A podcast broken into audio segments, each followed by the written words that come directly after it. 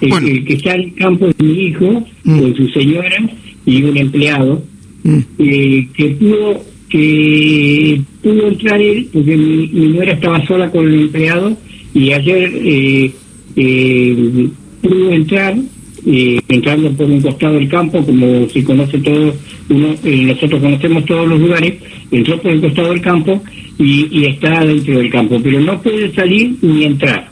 Mm. Escúchame, Miguel, antes que nada, Miguel, ¿usted está en condiciones de hablar? ¿No, no, no se va a, no va a, a ponerse nervioso y, y, y quizá No, no. lo- eh, puede hablar con, con, con tranquilidad y naturalidad? Sí. Sí, sí, sí, sí, estoy, Bueno. estoy muy bien.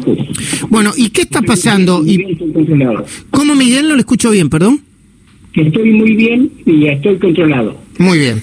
Eh, eh, usted, Miguel, eh, están aduciendo que eh, para tomar el, el- campo, eh, eh, una supuesta esta- estafa de la que habrían sido víctimas sus familiares en 1980, pero la justicia ya falló a favor de los actuales titulares. ¿Cómo es el tema? Bueno, efectivamente yo compré ese campo, después por una artimaña de, de algún de algún abogado y, y, la, y la mala intención de, de algún hijo del señor que yo le compré, eh, me hicieron eh, dos juicios que y los, los salí ganando. Eh, salieron, eh, los ganando, salieron a favor mío. Mm. Así que... ¿Y por qué eh, lo toman? ¿Y por qué le toman el campo ahora? Bueno, porque es una mala costumbre que se ha, se ha, ha tomado la, la gente del sur que no tiene nada que hacer. Entre ellos eh, dicen que son mapuches, pero no lo son. Eh, hay, hay algunos eh, punteros políticos que andan con ellos. Eh, ya el mes pasado, eh, cuando tomaron eh, detenido a un, a un integrante del INAI que decían que llevaba gente para para el lago Mascardi, era- no era así, la llevaban para Bolsón para las tomas que estaban que hicieron este mes, porque las tomas estaban organizadas para el mes pasado. Y dígame una cosa, Soriani, usted ese campo es de su propiedad. ¿Fue su hijo? Me dijo que fue su hijo junto... ¿Cómo? Tengo el título. Sí, sí, de- de- de- bueno, eh, yo- no se lo voy a pedir, no se preocupe, no. Le digo, usted dice que es su propiedad. que los, ¿Lo están explotando el campo? ¿Qué están haciendo? ¿Dónde está? ¿Qué tipo de... eh, están eh, ¿Lo trabajan? ¿Viven ahí? Cuénteme. Bueno, yo como jubilado vivo ya desde el 96, eh, vivo ahí.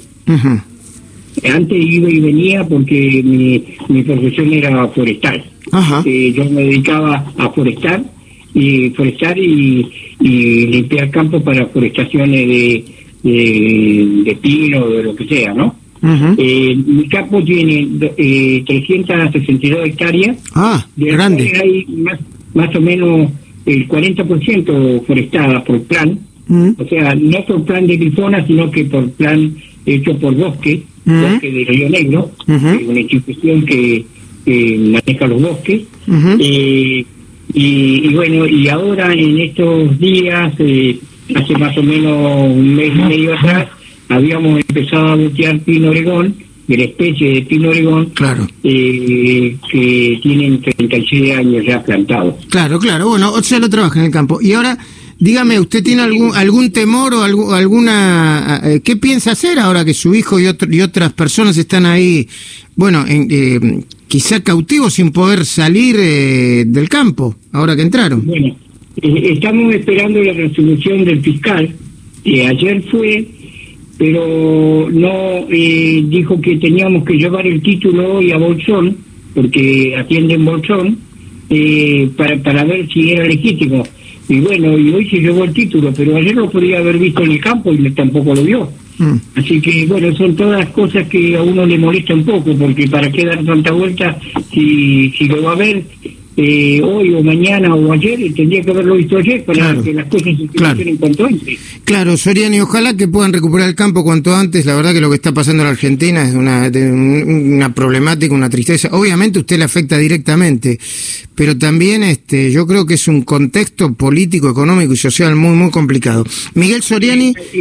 Yo le, voy a, le, voy a, decir algo, se llama. Por favor, Miguel. Eh, ya hace, hace más o menos 10 años que vienen eh, esta gente que se dice que son mapuches y son una mezcla, y algunos sí, otros no, eh, eh, ya vienen tomando campo. Hay un montón de campos tomados. Claro. Sí, sí, sí, sí. Desde Bolsón hacia el lago Guillermo hay un, hay un montón de campos tomados. Entendemos. Y, y, esa gente no sabemos de qué vive porque eh, nosotros no tenemos luz eléctrica estable, tenemos de pantalla solar o de grupo electrógeno y esta gente que toma, eh, como eh, no tenían luz y le llevaron grupos de electrógeno, ¿y con qué cargan los grupos de electrógeno de combustible si no, no tienen trabajo? ¿De qué viven? ¿Y usted qué sospecha? ¿Qué sospecha, Soriani? ¿Quién se lo da?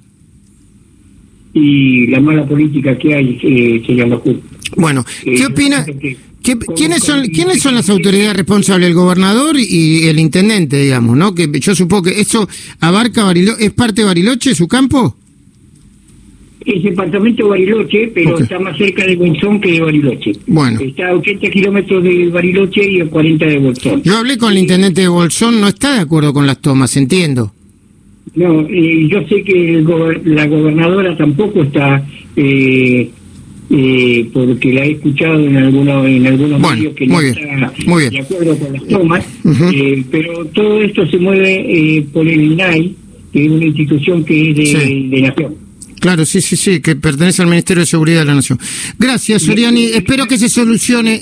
¿Cómo me decía Soriani, perdón? Que lo maneja la señora Olarga. ¿La señora? Olarga. ah, Magdalena Odarda. Odarda, sí, sí. No, no se le escucha bien. Miguel Soriani, dueño del campo tomado en las cercanías de Bariloche, muchas gracias por, por atendernos. Esperemos que se solucione pronto el problema. Muchas gracias, fue un gusto hablar con usted.